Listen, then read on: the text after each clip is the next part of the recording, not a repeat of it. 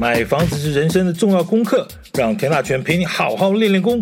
欢迎收听田大权的甜言蜜语练功房。前几天呢，有一个好久不见的朋友跟我联系，说是说他儿子最近想要买房子，他这个老爸呢要帮忙出头期款，所以就问了我一些问题。然后我就发现呢，其实最近跟一些朋友互动的一些交流的一些个过程里头，呃，都有一些类似的问题。其实说实在，让我回答的蛮痛苦的哈。那我想今天呢，就把这些相关类似的问题整理一下来跟大家做个分享。先讲，我从来就不敢自称自己是什么房地产专家哈。我一直认为我就是个房地产业界的从业人员，也许是对于对于这个行业从事这个行业的一点点的热情，所以就斗胆呢，也一直把一些自己的看法和心得提出来跟大家做分享。那真正比起所谓的专家呢，我还差得远了哈。但是朋友的几个问题呢，就让我很难回答。因为他是要帮儿子出头期款，又怕儿子不懂，所以这个做老爸的在出钱之前呢，总希望能够帮儿子探听啊之类的哈。基于个人资讯的问题，所谓的人事实地物呢，我就暂时保留啊，以免造成什么样的困扰啊。好，话说这个我这个朋友叫 A 君，好吧，A 君哈。这个 A 君的儿子呢，最近考上某一个专业的一个工作。未来想要有自己开业的一些想法，然后当然你就可以想到什么啊，譬如说呃什么医生啦，以后开诊所啦，什么什么什么法官啦，以后想当律师啦，或什么之类的哈，就类似这样这样的哈。我没有说是哪一个哈，就反正 A 君的儿子最近考上了某个专业的工作，未来想要有一个自己开业的想法啊，所以就想买一间房子呢，把它当成未来做办公场所啊，办公室啊或什么的啊。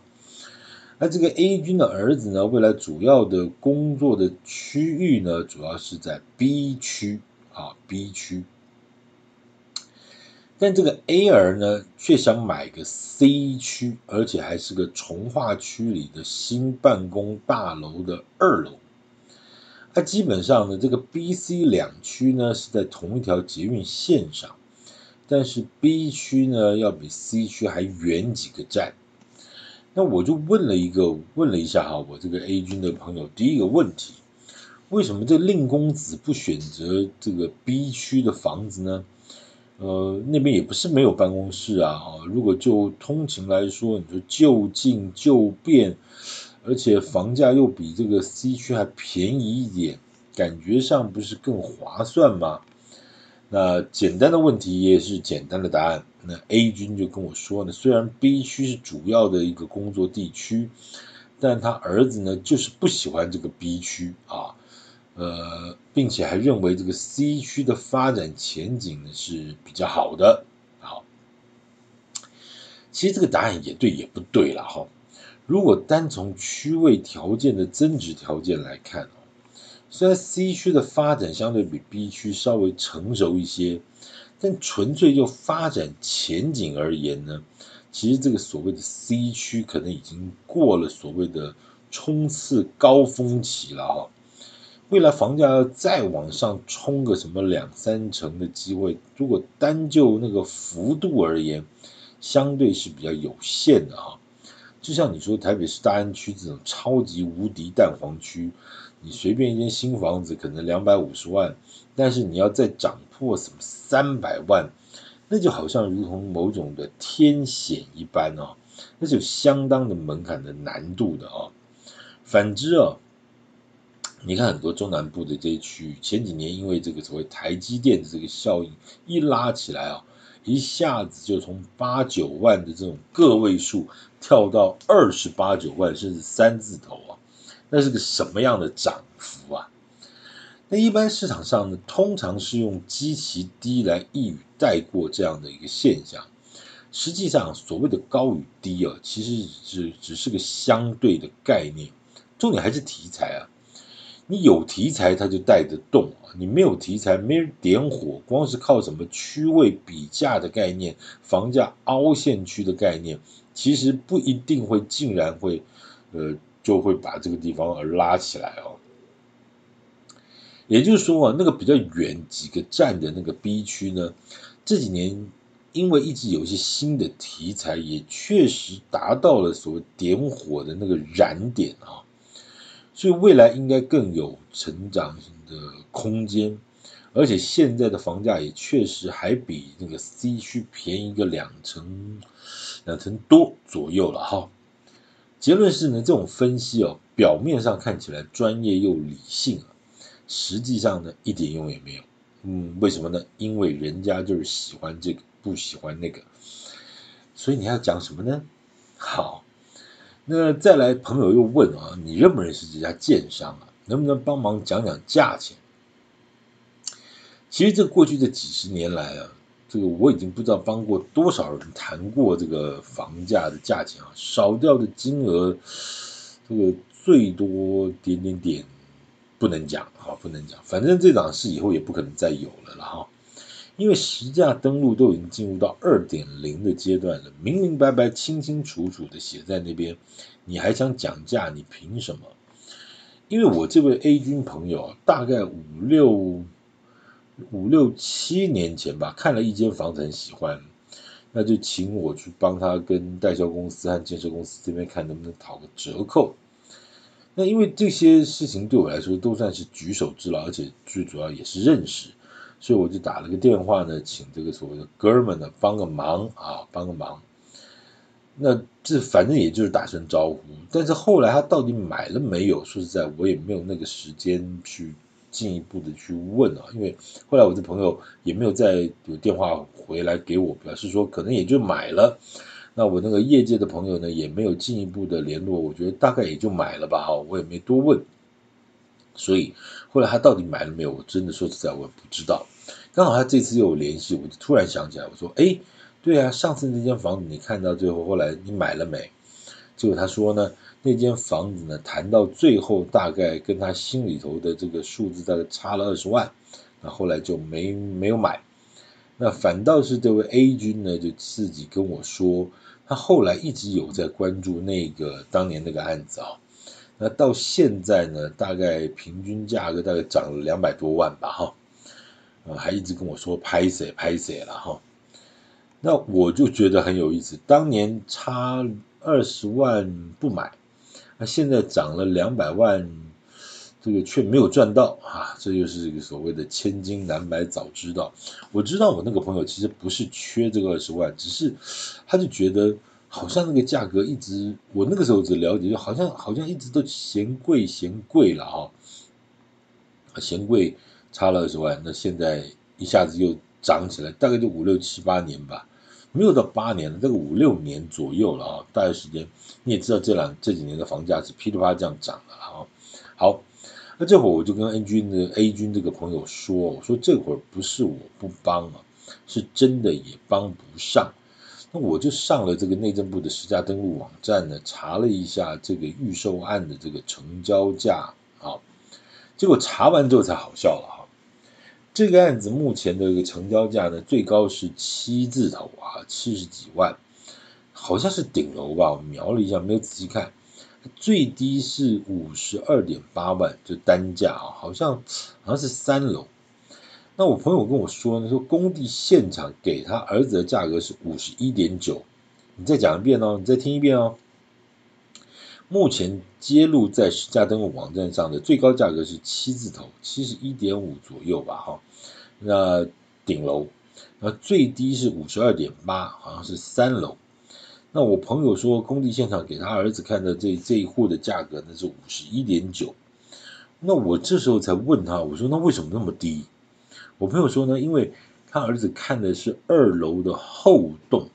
哎呦，OK，那那个二五十二点八大概也是可能就三楼的后栋了哈。啊，那那个这个二楼的后栋如果是五十一点九，OK，那我立马就给他两个答复。第一个是。这个二楼的后栋这个坐向和采光条件是不是比较差啊？你这个做老爸的，你有没有帮忙去看一下这个图面啊？再来哦，目前的成交价最低价是五十二点八万的三楼，现场已经给你五十一点九万了，你还要我去杀什么啊？能够杀多少嘞？那好笑的是什么？好笑的是这个 A 君就跟我说，因为接待中心现场贴着这个的标榜这个不二价哈，啊，我就很不信邪。我就不相信呢，我报你这个小甜甜的名字出去也是不二价。哎呦我的天呐，你看我多冤枉，我都不知道我就这样这个莫名其妙的被出卖了很多次啊！因为我真的碰过很多朋友，尤其是那种半生不熟的啊，也许在某个场合碰到面啊，就就似乎是个像多年失散的兄弟一样啊，就差没有这个又搂又抱的啊，热情的感谢。说他上次买房子呢，就是因为报了我的名字啊，当场就少了几十万啊，如何如何？那个业者呢，还说跟你很熟很熟啊，要我代为问候你。哎，这个重点是您贵姓啊？我跟您很熟吗？您去报我的名字，你有问过我吗？哎，好了，算了，好不好？这就当做功德。能帮上忙就好，拉回来啊！其实重点真的不是这个一瓶少个八千一万的啊，重点应该是房子本身的条件吧啊！我们姑且先不去谈这个所谓的风水的好坏，因为这个这玩意儿有人信有人不信啊哈。但是房子本身的条件如果不好哦，不论是什么类似像什么采光、通风、动线、格局点点点这些如果不好，那只要价格便宜就是好吗？这观念是不是有点问题啊？对了，因为我把这个实价登录的网站呢，直接就拉给他看，那我朋友居然问我，这会不会是假的啊？不是又说很多这个实价登录的数字都是造假的吗？这个问题哈，说实在，我也没有办法回答。我我是有几两的八字啊，我凭什么敢帮内政部保证这里头的每一笔数字都是真的？一般老百姓有这样种这种过去的这种问题啊，或者障碍，其实一点也不奇怪。老百姓其实才不知道什么实价登录，什么一点零、二点零到底什么差在哪里，只是因为之前听说过啊，有人在这个实价登录这个造假，这就失去信心了哈。你想要再建立这个信心，说实在，这个谈何容易啊！啊，好，那还有呢？我朋友又说呢，房价到底会不会跌啊？那个谁谁谁不是说房价至少会跌十趴吗？但我但我最近我看了好几个案子，我朋友了啊，他说我看了好几个案子，一块钱也没有跌啊，也完全没有要跌的样子啊。他说的什么？哎，什么什么区，什么什么区啊，啊？根本就没有跌啊，反而还好像还在小涨嘞。你觉得嘞？那我要不要再等一等嘞？我能够怎么觉得？我请问你，人家这种大师专家讲的这种话，我是什么辈分？我凭什么去挑战他？他说某某地区会跌，人家这种大师都是秀才不出门，能知天下事。他几十年来根本没有去过那个区域的现场看过，他就能够说出铁铮铮的说出，他保证一定会跌十趴。啊，重点是媒体照样不屈不挠的继续的写着捧着，你又能怎样呢？讲起来我就只是个小屁孩，我说的根本不算数。你觉得他说的对，你就听他的，你就继续等吧。哎，好了，再来，问题又越来越难了啊！我朋友说，哎，这家建设建商你认不认识？我认识啊。他政府一直打房，买了之后会不会烂尾楼啊？哈哈要命！你要我怎么回答？虽然这家建商是个上市公司，我也跟该公司的这个董事长嗯略有私交了。但是我又是什么依据敢保证这家建商会不会在这个政府的一连串打房之下不知倒地呢？谁敢说上市公司的财务相对比较健全，所以一定不会出事？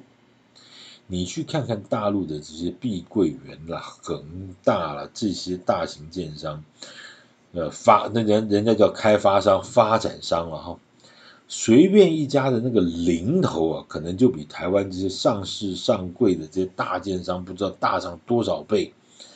大陆常讲一句话，没事儿没事儿哈，对对对，没事没事没事，对，没事就没事哈，有事不是一样出大事。你听大陆很多朋友在那边跟你讲，哎呀，这个事儿怎么样啊？没事儿没事儿。对呀、没事儿就没事儿，有事儿就是大事儿。大陆之前画了一个所谓的三道红线哈，硬是把这个房地产市场给打趴了。咱们这里呢，也是一连串出了这个平均地权条例修正案，啊，央行限贷令还有这个囤房税二点零啊，这所谓的三招打房组合拳，是不是也想把房地产市场给打趴呢？万一真的打趴了，你救得回来吗？你会想到有多少的消费者会跟着一起受害呢？烂尾楼，很抱歉，我真的不知道。我跟朋友说，你可以看看这个建商有没有履约保证啊。我大致简单稍微的讲了一分钟不到，我朋友就说停，对不起，我听不懂，这个太专业了。履约保证，反正是不是我只要去现场问那个业务人员，你们有没有履约保证就好了，是吗？嗯，点点点，再点点点，我也不知道该怎么往下接了哈。因为很多人买房子买来买去，他最后对于真正这种专业的事情，他可能五年、八年、十年看用不用得到一次。那你要花精神去去研究、去 study 这种略带专业性的东西，可能真的是有相相对性的障碍了哈。总而言之，这个朋友就说 stop，我听不懂。好，那我就只要去问现场，你有没有履约保证就好了。但是我之前在我的 podcast 里头有讲过，履约保证还分好几种，呃，有哪几种比较靠谱，有哪几种比较不靠谱。那说实在，这件东西对我这个朋友来说，哎，就不要再为难人家了，好吧？好。那你说他真的去问说有没有履约保证？有，那然后怎么样？然后然后就安心了吗？这是不是就是一个自认为小白的购物者和消费者呢？万一你真的权益出了问题，你要算谁的呢？那我现在想认真的跟你说，你又觉得对不起，听不懂，不想听。那那如果万一真的出了什么事，因为履约保证出了什么事，你会不会来怪我呢？说我没有把话跟你说清楚呢？钱是你付的，房子是你买的，权益是你自己该顾的，为什么？哎，有的时候我真的觉得。呃，台湾的房地产市场常常真的就是这种问题啊，就是说，大家也不肯学，不想学，觉得它的门槛很高，然后就发现觉得那还不如去博杯啊。如果说妈周博给你三杯，你就闭着眼睛就给他买下去，然后，然后如果真的是妈周博波比，你可能住了二十年也没事，万一又出现一个什么状况，哎呀，原来是妈周博在试炼你，不是这样吧？拜托一下哦，救命哈！好。再来哈，再来这个问题，我觉得就大了。那个我朋友真的很 serious、很认真的一个态度跟我说：“大选，你觉得哈？说真的，你在房地产这么久，你觉得选后的房市会怎样？”天哪！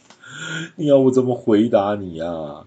现在连几个人要选都不知道，一团大混乱，你就在担心选后房事，这就真的很抱歉，我真的不知道。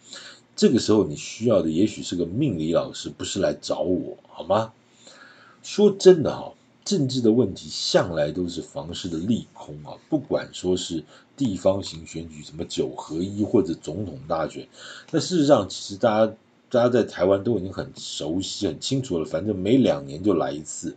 那事实上，这一次的选举完了，从第二天开始就等于开始下一次的选举的起跑，然后就是等于三百六十五天，每天都在选，每一年都在选。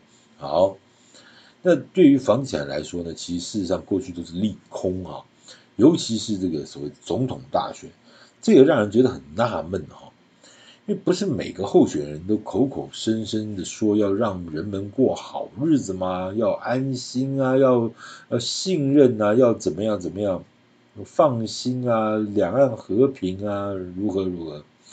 那为什么现在在选前就可以让他怕成这个样？那就怕谁谁谁会不会当选之后，那个谁谁谁就会如何如何，甚至怎样怎样。那怕房价会不会就此崩盘？那也有人会说，哎呀，万一那个谁谁谁当选，房价是不是从此就不会崩盘，就会一直再涨下去，我们又再也买不到房子了。如果说总统这个职位是国家和全体人民信心的一个寄托，有什么理由选个总统会让老百姓吓成这个样？你不觉得很荒谬吗？荒谬至极，这就台湾人所有的人的共同的一个经验和共识，就是表面上讲的都是冠冕堂皇啊，仁义道德，实际上做的事，你就有多难看就有多难看，挖出来这些事情，真的挖呀挖呀挖，你不看这里，看了之后你还投得下去，我也不知道该怎么说了啊，到底有没有什么是非正？正对错，这这个我对政治就没有什么好评论的。我只是讲说，刚才我朋友一连串问了我这么多的问题，老实说，就一个资深的房地产从业人员来说，我真的回答不了。房价极其低，所以就区域轮涨，就一定会轮到它，就一定会涨上来。好像。也不是，我就不相信你预售现场工地讲什么不二价，我就不信邪，肯定还有杀价的空间。你为什么就不能相信明码标价这件事呢？台湾的房地产市场健全了这么久，到底什么时候可以让消费者的心态相对可以健全的接受明码标价这件事呢？嗯。啊，我不知道什么叫一点零、二点零，反正我就是怀疑实价登录的数字一定是假的。那个谁谁谁说房价一定会跌十趴，那我干脆等一等。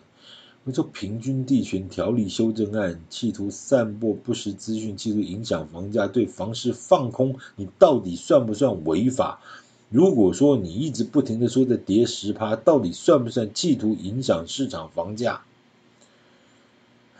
政府一直打房，会不会打出一堆烂尾楼？你讲的真好，那那我怎么知道？好，OK，所以这些问题提供给大家做参考。也许你比我专业，也许你呃心里头有更好的答案。